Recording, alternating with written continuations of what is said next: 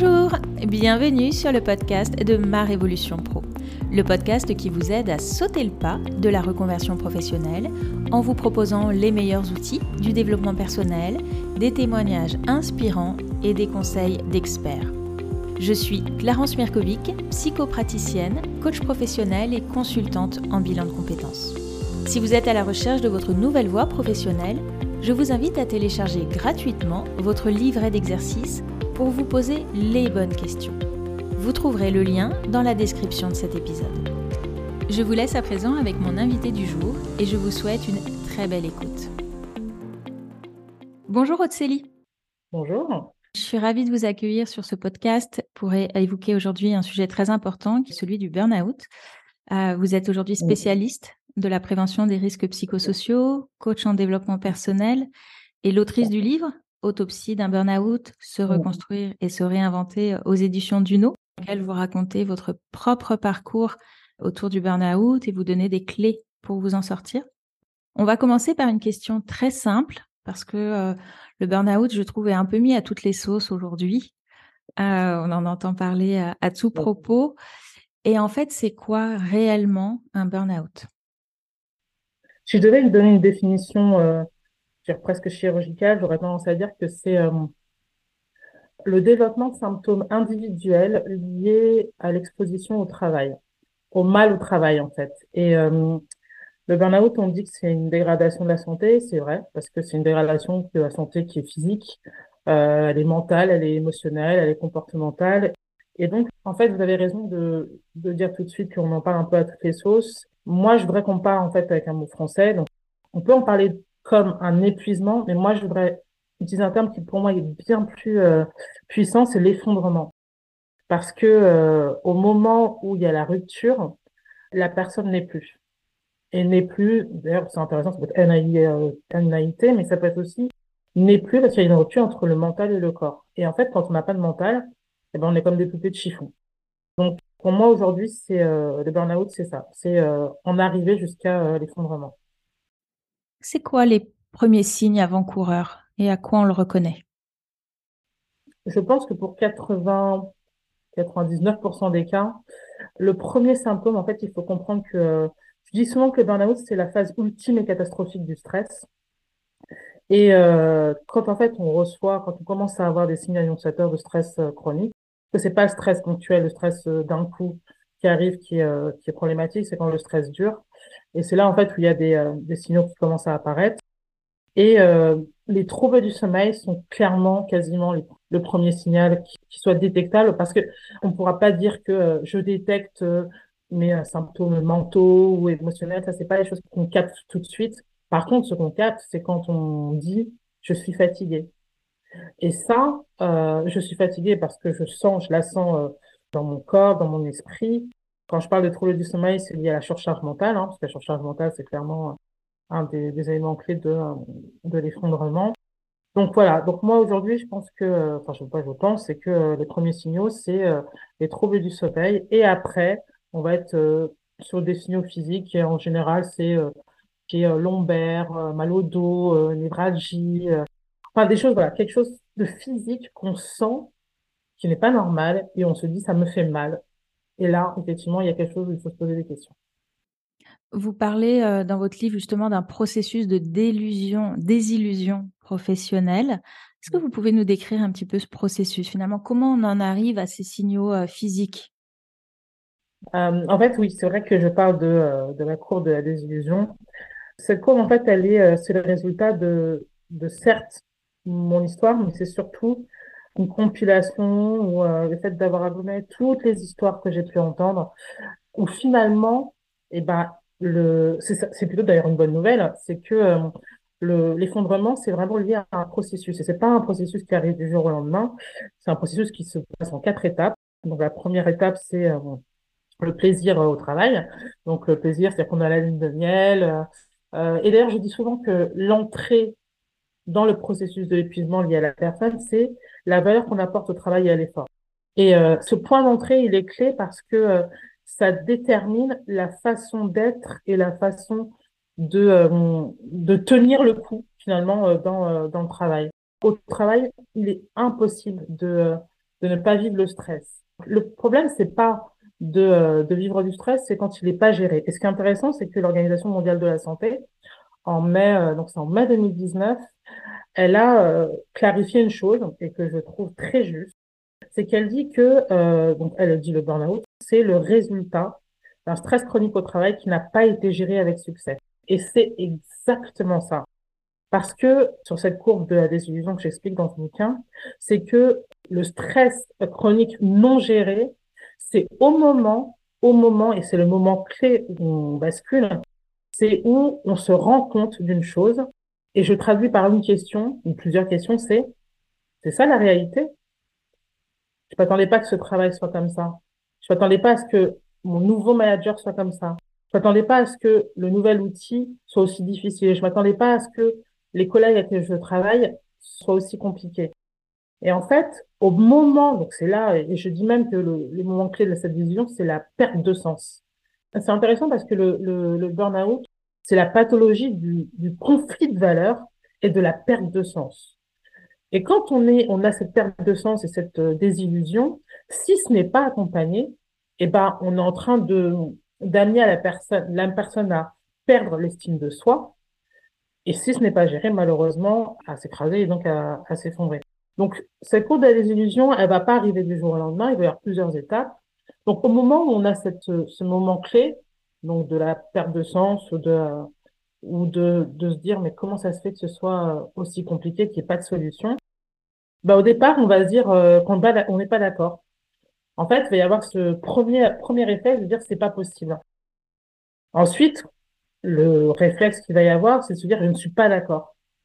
C'est pas normal. Moi, si je rapporte ça à mon, à mon histoire, euh, le moment clé où moi j'ai basculé, c'est au moment où euh, ma responsable, euh, qui était ma responsable directe, a été licenciée du jour au lendemain, sachant qu'elle était enceinte. Donc pour moi, ça a été un choc. Et là, ça a été justement vraiment le moment clé de dire, mais on a fait tout ce qu'on a pu. Ma valeur travail, ma valeur du travail, c'était toujours de dire, le travail paye. Donc le travail paye aussi bien de façon pécuniaire, mais le travail paye aussi, euh, plus on travaille, plus on est reconnu. Et on avait des difficultés dans notre, dans notre domaine, mais on faisait ce qu'on ce qu'on pouvait.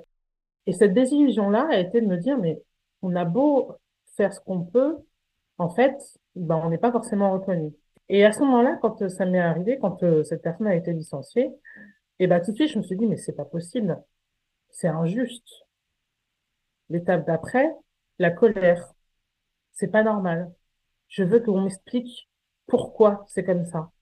Et à ce moment-là, je me rappelle que j'avais euh, eu un entretien avec mes responsables, donc euh, c'est DRH France et DRH Europe, étaient devant moi et qui euh, n'ont pas forcément expliqué la, qui n'ont pas donné de réponse, mais en tous les cas, il y avait vraiment cette, cette étape-là de, de colère en me disant ce n'est pas possible, c'est injuste, qu'est-ce qui se passe? Et en fait, plus le temps va, va couler, enfin va, va s'écouler, on voit que les choses ne changent pas, donc le stress n'est pas géré, et ben à un moment donné, on va arriver à ce que euh, on perd de plus en plus confiance en, en soi, on remet en question ce qui se passe autour, on remet en question l'entreprise, on remet en question les décisions, on commence à avoir de plus en plus de, de pensées négatives, de doutes.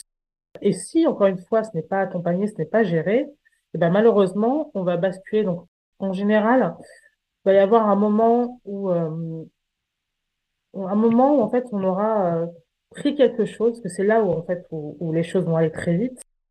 Parce que souvent je dis que si on veut reconnaître ce que c'est qu'un burn-out, il y a plusieurs, il y a quatre caractéristiques. La première, c'est le fait de perdre la motivation de, de son travail. La deuxième, c'est d'avoir une fatigue intense. Donc, c'est pas une fatigue qu'on va résorber avec 8 heures de sommeil ou un week-end de cocooning, etc. C'est vraiment, même au-delà de, du mot fatigue, je, parle vraiment du fait d'être éreinté, quoi. Éreinté, c'est vraiment le, dos courbé, on, sent la fatigue, on la comprend pas, mais elle se réserve pas. L'autre élément aussi, ça va être, et c'est là où c'est un signal aigu, c'est ce qu'on appelle la conduite addictive. Et en fait, à ce moment-là, c'est justement que le stress n'est pas géré et donc on va prendre quelque chose d'extérieur pour nous aider à tenir. Donc en général, ça peut être malheureusement ça peut être des psychotropes, c'est-à-dire qu'on aura vu son médecin et euh, il nous aura prescrit euh, la pilule magique, que ce soit un antidépresseur ou un anxiolytique. D'ailleurs, moi, ça a été euh, un anxiolytique. Je me rappelle très bien que quand j'ai vu mon médecin euh, arriver à un moment où je, je, tenais plus, il fallait que j'avais besoin d'aide, euh, quand il m'a prescrit la pilule euh, magique qui était la anxiolytique, ça a été ça n'a fait que retarder finalement la bombe. Cette conduite addictive, le problème, c'est que elle nous donne l'illusion qu'on va tenir, mais en fait, elle ne fait que retarder la bombe. Donc, il peut y avoir sur consommation du tabac, ça va être peut-être de l'alcoolisme aussi, de la consommation de drogue, et parfois même, et pourtant c'est pas anodin, c'est quand on commence à faire une cure de vitamines, cure de euh, Béroca, etc. Le corps, il a besoin de rien pour euh, fonctionner. Donc, dès lors qu'on va prendre quelque chose pour essayer de tenir, c'est que justement, il y a quelque chose qui va pas, il y a un déséquilibre. Et donc, quand on va avoir cette conduite addictive, on va essayer de tenir. Et donc, le corps continue à absorber, à absorber le stress, mais euh, il a des limites, le corps. Donc, à un moment donné, il va craquer. Et quand il va craquer, il va craquer de plusieurs façons. En ce qui me concerne, ça a été voilà le fait de décider de faire une tentative de suicide et le j'allais dire le pire. C'est pas le pire mais quand j'ai fait cette tentative de suicide j'ai pas voulu faire ça parce que je voulais mourir. Je voulais faire ça pour arrêter de souffrir immédiatement. Et c'est le chemin qu'a utilisé mon mental pour pouvoir faire en sorte que je, que je m'arrête. Pour d'autres ça va être un, évanouissement. Pour d'autres ça va être le fait d'avoir un accident. Euh, c'est dingue parce que en fait, on arrive à un tel état de fatigue où on a envie que tout s'arrête, que parfois, les gens vont espérer que quelque chose se passe de grave pour que ça les oblige à s'arrêter. Et alors ensuite, quand on est euh, tout en bas, quand il y a cet effondrement, est-ce que hum, il peut y avoir beaucoup de culpabilité à s'arrêter à ce moment-là? Parce que euh, si on s'arrête, euh, les collègues qui sont déjà au bord du gouffre, eux aussi sont, vont être encore plus surchargés, mmh. parce que peut y avoir cette façon, on imagine que les autres vont nous voir comme des gens euh, faibles, qui tiennent pas la route, qu'on a l'impression de porter à bout de bras l'entreprise ou l'institution dans laquelle on travaille, et c'est très culpabilisant de s'arrêter. Comment on peut dépasser ça? Alors, ce qui est sûr, c'est que on est, je dis souvent que le l'épuisement, enfin l'effondrement est lié à à trois, euh, trois éléments. Le premier, c'est que euh, c'est au croisement de notre personnalité, donc c'est-à-dire notre nos croyances, notre façon de fonctionner, notre façon de penser, nos expériences euh, personnelles ou professionnelles. Donc la personnalité va rentrer en compte, bien sûr, mais il y a aussi le modèle de la société. Et le modèle de la société dans laquelle on vit nous met énormément de pression, où on ne peut pas lâcher. Par exemple, on est dans une société où le non-travail est mal perçu. Être au chômage, c'est mal perçu. Et surtout, être au chômage, c'est euh, une source d'incertitude. Euh, le modèle de société dans lequel on vit, c'est euh, tout maintenant, tout de suite, où tout est à faire pour hier. Donc il y a cette pression-là aussi. Il y a aussi une autre pression qui est euh, celle de l'avenir, où euh, surtout maintenant, la crise qui nous est tombée dessus, personne n'avait imaginé que ça serait arrivé là. Et ce modèle de société nous met beaucoup de pression en nous disant, mais je peux pas lâcher le boulot comme ça. Sinon, comment je vais faire? Comment je vais faire pour trouver euh, donc une source financière? Euh, comment je vais faire pour tenir? Enfin voilà, j'ai des factures à payer. On peut même aller jusqu'à se poser la question, c'est que souvent les personnes qui font des, effondrements sont des personnes qui sont qui aiment leur travail, c'est des personnes qui sont passionnées. Donc c'est aussi des, des personnes qui vont se dire mais j'ai pas envie de euh, laisser tomber. Est-ce que je vais retrouver le euh, métier pour lequel finalement que j'aime, même si c'est difficile, c'est un métier que j'aime. Et le troisième élément, bah, évidemment, c'est euh, l'environnement de travail ou l'environnement personnel. Et euh, c'est difficile de, de lâcher prise. Voilà, c'est ça le mot. C'est lâcher prise. Lâcher prise par rapport à un, un monde dans lequel on, on a été pétri sur la nécessité d'être dans la performance.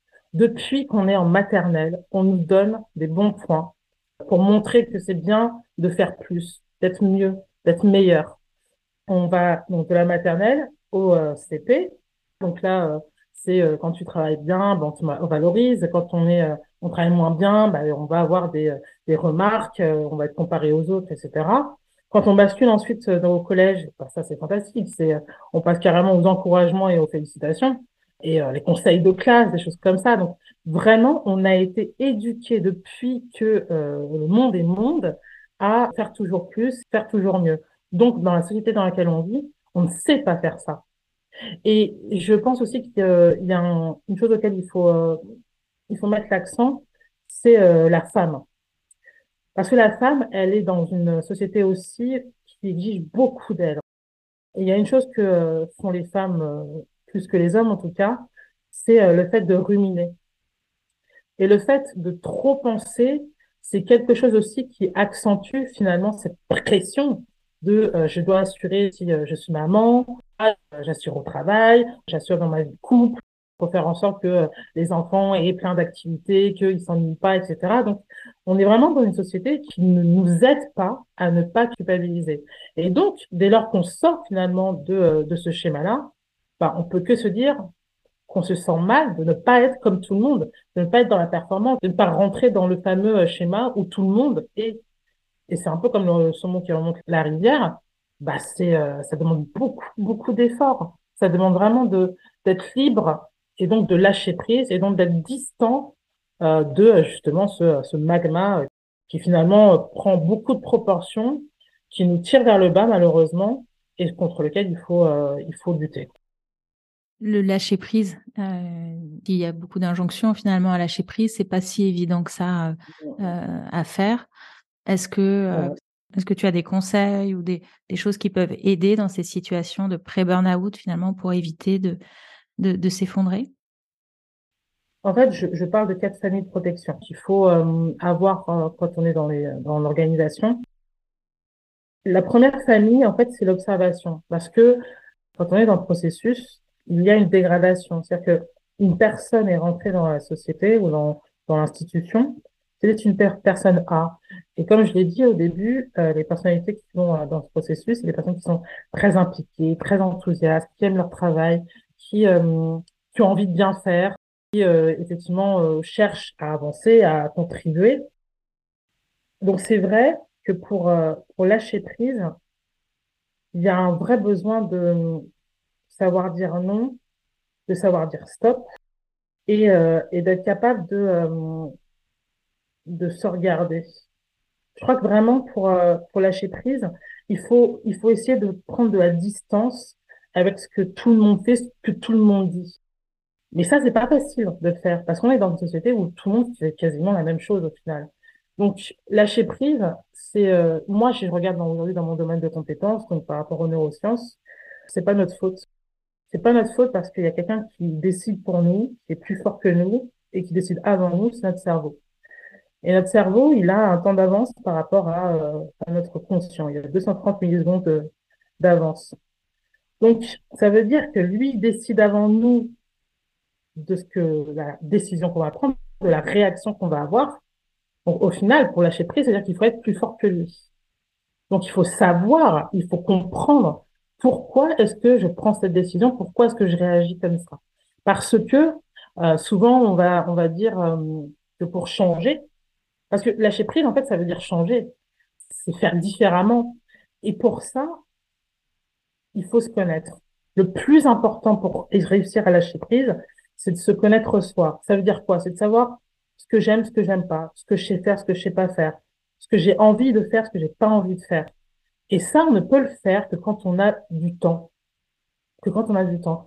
Nous, enfin, toutes les victimes qui ont vécu euh, un effondrement ou qui malheureusement peut-être sont, en train d'être dans le processus, on est tout le temps dans l'action. On n'a pas le temps. C'est qu'on parle de stress en fait, parce que on est en surtension, on est en suradaptation, on est en, surcharge en fait. Donc, on n'a pas le temps de pouvoir se poser et de dire OK, stop. Donc, la seule façon de pouvoir lâcher prise, et malheureusement, c'est euh, c'est pour moi c'est un élément clé, c'est qu'il faut s'arrêter. Il faut s'arrêter. Ça veut dire quoi? C'est-à-dire que peut-être c'est de se mettre en arrêt maladie. Parce qu'il faut s'extraire de euh, l'environnement qui est délétère. C'est-à-dire que si je suis indépendant, c'est de dire, bah, je suis obligé de m'arrêter. Finalement, le pire, c'est que si on ne s'arrête pas ou si on ne fait pas attention à soi, de toute façon, on va se planter. Donc, peut-être qu'il serait bien de réfléchir avant, d'éviter, mais ça veut dire qu'il faut prendre la décision, qui n'est pas une décision facile, c'est de dire stop et de dire OK, je sens que je suis en train de basculer, il faut que je m'arrête. Donc on arrive ensuite aux étapes de la reconstruction. Finalement, il y a cet effondrement, il y a cet arrêt qui devient inévitable quand le corps, quand le corps lâche en fait. Quelles sont les étapes de cette reconstruction? La première étape, c'est le repos. Je compare souvent le, l'effondrement professionnel ou personnel d'ailleurs comme un portable. En fait, quand on utilise son portable euh, sans le recharger, à un moment donné, il va s'arrêter d'un coup. Ça, c'est le moment où on s'effondre. Pour que le portable puisse euh, recommencer à, fonctionner, il faut mettre un câble. Et ce câble, en fait, c'est le temps de repos. Souvent, il faut une, une microseconde, milliseconde au moment où on branche le euh, câble au portable. Et ça, c'est le temps de repos nécessaire avant, avant que le corps commence à se reconstruire et à guérir. Et après, le portable, portable qu'est-ce qu'il fait? Bah, Il commence à euh, reprendre de l'énergie de manière progressive. Sauf que on va avoir des appels euh, de temps à autre. Donc en fait, la jauge va baisser. Et nous, comment concrètement ça se, ça se passe? C'est que quand on a été en arrêt, ok, il faut se reposer, sauf qu'il y a le quotidien à gérer. Alors, quand on est maman, il y a des enfants à gérer. Ou même quand on est seul. Quand on est seul, il y a la solitude, le vide à gérer, à supporter. Donc, la première des étapes, c'est la reconstruction physique. D'abord, je me repose. Mon corps a besoin de se reposer physiquement avant que les capacités cognitives puissent euh, revenir, euh, revenir. Donc, quand on est, on a fait ce, ce, en tout cas, ce démarrage, en tout cas, cette première étape de euh, repos, après, il va y avoir la prise de conscience. Cette prise de conscience, ça va être de se dire, je comprends ce qui m'est arrivé, je ne veux plus que ça m'arrive, comment est-ce que je fais? Parce que la majorité des personnes qui ont vécu euh, un effondrement, soit elles ne veulent pas revenir dans l'ancien travail où elles étaient, soit elles se disent, et d'ailleurs c'est intéressant parce que je crois vraiment qu'on est toutes et tous à la recherche de plus en plus d'humains dans ce monde. Dans notre relation, même dans le travail, on veut ça, on veut retrouver ça parce que qu'est-ce que ça se perd? Donc, les personnes sont complètement connectées au fait d'avoir besoin d'humanité. Donc, c'est pour ça qu'il y en a beaucoup qui reviennent pas dans leur domaine et du coup, qui vont penser à une reconversion, qui vont se dire, j'ai envie de faire autre chose. Et pour, franchement, honnêtement, en tout cas pour toutes les personnes que moi j'ai accompagnées, euh, c'est toutes des personnes qui vont vers des, euh, des métiers ou, euh, ou un environnement qui euh, amène à avoir des contacts ou de prendre soin de l'autre. À croire que d'avoir vécu une expérience euh, difficile comme ça nous oblige, en tout cas nous pousse à vouloir aider les autres. Donc c'est vrai que donc va y avoir cette prise de conscience et puis au fur et à mesure du temps, il faut, parce que ce que je disais euh, tout à l'heure, le, le processus de l'effondrement professionnel, c'est quand même un processus qui est lié à la perte d'estime de soi. Donc pendant cette reconstruction, c'est ça qu'il faut reconstruire, c'est l'estime de soi. En fait, il y a une différence entre la connaissance de soi, la confiance en soi et euh, l'estime de soi. La connaissance de soi nourrit la confiance en soi.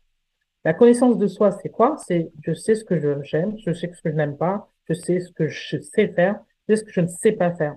Et quand on a cette capacité de se dire, OK, je sais faire ça, je sais pas faire ça, ben en fait, on se rend compte de nos capacités. Donc ça, en fait, ça alimente la confiance en soi. Et plus on alimente la confiance en soi, plus on alimente l'estime de soi. Et l'estime de soi, c'est le Graal, puisque grâce à ça, on va pouvoir se projeter plus on a confiance en soi, plus on a sa capacité, capacité de dire, OK, je peux arriver à faire quelque chose. Et donc, à prendre une décision. Et la majorité du temps, c'est de ne pas revenir dans le travail où j'étais précédemment et de choisir une autre voie. C'est ça, donc le repos avant tout, en priorité, ensuite reconstruire cette estime de soi pour pouvoir ensuite se projeter la plupart du temps vers un nouveau projet. Exactement. ou en tout cas, si on y revient, peut-être à y revenir de manière différente en mettant en place des mécanismes différents pour pas retomber dans cette, dans cette spirale. Vers qui se tourner en premier? Euh, Déjà, je vais parler de prévention, parce que le but du jeu, c'est quand même d'éviter mmh. qu'on s'effondre, on s'effondre. Donc, quand on sent que euh, on bascule, en fait, c'est pas compliqué. Il y a deux environnements. Notre environnement personnel, notre environnement, professionnel. Ce qui est certain, c'est qu'il faut absolument éviter l'isolement ça, c'est un élément aggravant de toute façon. C'est le fait d'être isolé, c'est un élément aggravant parce que du coup, on ne partage pas, on ne décharge pas sa surcharge mentale justement entre autres. Donc, il y a l'environnement personnel et l'environnement professionnel. Pour moi, celui qui a le plus d'impact pour éviter que la personne s'effondre au niveau professionnel, c'est l'environnement professionnel. C'est-à-dire son manager, son manager direct, normalement. Ou si mon manager direct n'est pas à l'écoute ou euh, à qui je ne peux pas parler, on va euh, peut-être aller voir, euh, par exemple, les ressources humaines. Peut-être qu'avec les ressources humaines, ça fonctionne pas. Peut-être qu'il faut aller voir son délégué du personnel ou le comité d'entreprise, du CES, ou si ça ne fonctionne toujours pas, demander un rendez-vous chez le médecin du travail. Donc au niveau personnel, on peut évidemment en parler avec ses proches, sauf que ce qui est compliqué quand ce sont les proches qui sont qu'on sollicite, c'est que eux vont vous donner un avis, mais on va leur répondre, mais de toute façon, tu peux pas comprendre. De toute façon, euh, voilà, tu connais pas mon métier, tu comprends pas tout ce que ça me demande. Et donc, le personnel, en fait, au final, a moins d'impact. Donc, au niveau personnel, la personne qui est la plus adaptée, c'est le médecin traitant. Donc, commencer par aller euh, consulter son médecin traitant. Au niveau personnel, oui. Et effectivement, euh, au niveau professionnel, c'est quand même très important quand même d'essayer d'abord au niveau euh, professionnel, parce que l'impact, il est direct. Vraiment, le processus de l'effondrement professionnel, c'est lié au travail. C'est lié au travail réel. Tous mm. les jours, je fais ces tâches-là pour réaliser, exécuter mon, ma mission. Quand j'exécute ces tâches et ces missions, j'ai des difficultés. Donc, les seules personnes qui peuvent dire, OK, on va t'aider ou on va te mettre les moyens, c'est pas le personnel. Mm. vraiment, la priorité, évidemment, c'est d'abord que le professionnel agisse, donc mon manager, les RH que j'ai dit tout à l'heure. Si on n'y arrive pas, effectivement, il faut se protéger, donc aller voir son médecin du travail quand même. Et évidemment, comme il n'y a pas la solution, aller voir son médecin traitant qui va soit euh, proposer une médication, soit proposer un arrêt maladie, soit les deux d'ailleurs. Et euh, c'est probablement ce qu'il y a de plus important euh, quand on ne trouve pas d'aide au niveau professionnel. Alors, si on est fait partie de l'entourage, euh, si on est un petit peu de l'autre côté, si on accompagne et qu'on voit par exemple son conjoint foncer dans le mur, qu'est-ce qu'on peut faire? La première chose, je pense, qui est importante, c'est en fait comme la personne est en détresse, qu'elle est vraiment dans cette phase de perte d'estime de soi et de doute, en fait, il faut la rassurer. Il faut la rassurer sur, sur cette, justement, c'est intéressant, parce que c'est ce qu'on disait tout à l'heure par rapport à la culpabilité, ce manque de lâcher prise c'est de se dire, mon Dieu, si je m'arrête, ça va être catastrophique. Si je m'arrête, euh, mes équipes vont être seules. Euh, si je m'arrête, ça va, j'aurai encore plus de boulot après. Si je m'arrête, j'aurai encore plus de mails, etc. Et ben justement, ça veut dire vraiment que cette capacité de à lâcher prise et de se dire, euh, j'ai pas le choix. Et donc l'entourage doit rassurer à ce niveau-là en disant, t'inquiète pas, ça va aller. Ou même, même si c'est pas que ça va ne pas ne pas aller, c'est de dire, mais il y a un choix à faire en fait. C'est soit tu continues comme ça et on s'écrase, parce qu'il n'y a pas que toi qui va t'écraser, il y a aussi nous, la famille, etc. Soit tu t'arrêtes, tu prends le temps et on va y arriver ensemble. Donc il faut vraiment rassurer la personne pour que justement vraiment cette étape de culpabilité qui est quasiment immédiate au moment où on s'arrête, et ben justement permettre de euh, qu'on puisse dépasser cette phase de culpabilité. Donc rassurer. Mmh. Est-ce que tu as des ressources euh, à nous conseiller? Peut-être, je ne sais pas, des associations, des livres euh, qui pourraient aider? Alors, euh, il y a des associations, effectivement, donc l'association France Burnout, par exemple, ou alors PBO, mais je pense que dans les ressources, il faut... c'est pour moi, la parole, en fait, la parole guérit. Donc, ce qui peut être très intéressant, c'est de se retrouver dans des groupes de parole ou euh, de euh, rencontrer aussi, de rencontrer les personnes. Parce que, encore une fois, c'est l'isolement qui aggrave les choses. Donc, c'est important de se retrouver, de se retrouver, ou en tout cas, de ne pas être seul. Et c'est pour ça que je dis souvent que pour sortir d'un burn-out, c'est impossible de le faire tout seul. C'est impossible. Donc, il faut se faire accompagner. Donc, en général, ça va être soit un professionnel de la santé, soit éventuellement par un coach, soit euh, par un professionnel qui va nous aider à avancer euh, sur plusieurs sujets, aussi bien peut-être au niveau de la méditation, au niveau de, de, euh, la spiritualité, au niveau de, en tout cas, du, du retour au, quasiment presque du retour au calme, en fait.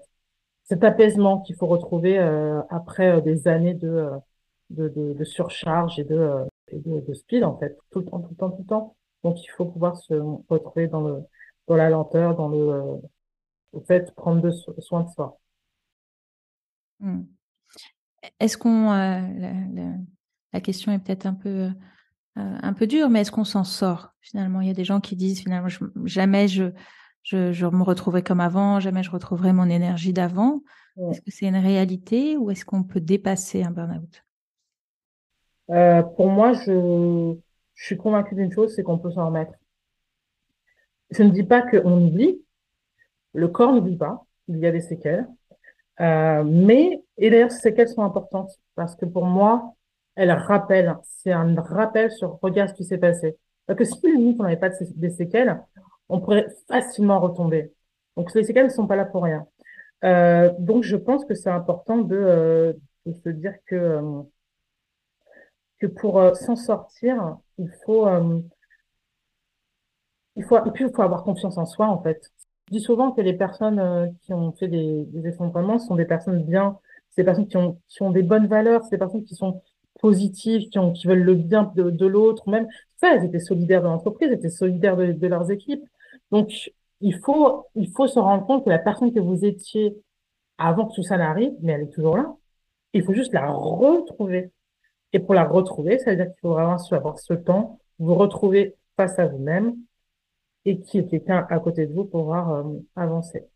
Est-ce que tu as des derniers conseils à apporter ajouter, soit des personnes qui seraient voilà, proches de la rupture, soit qui seraient déjà euh, arrêtées?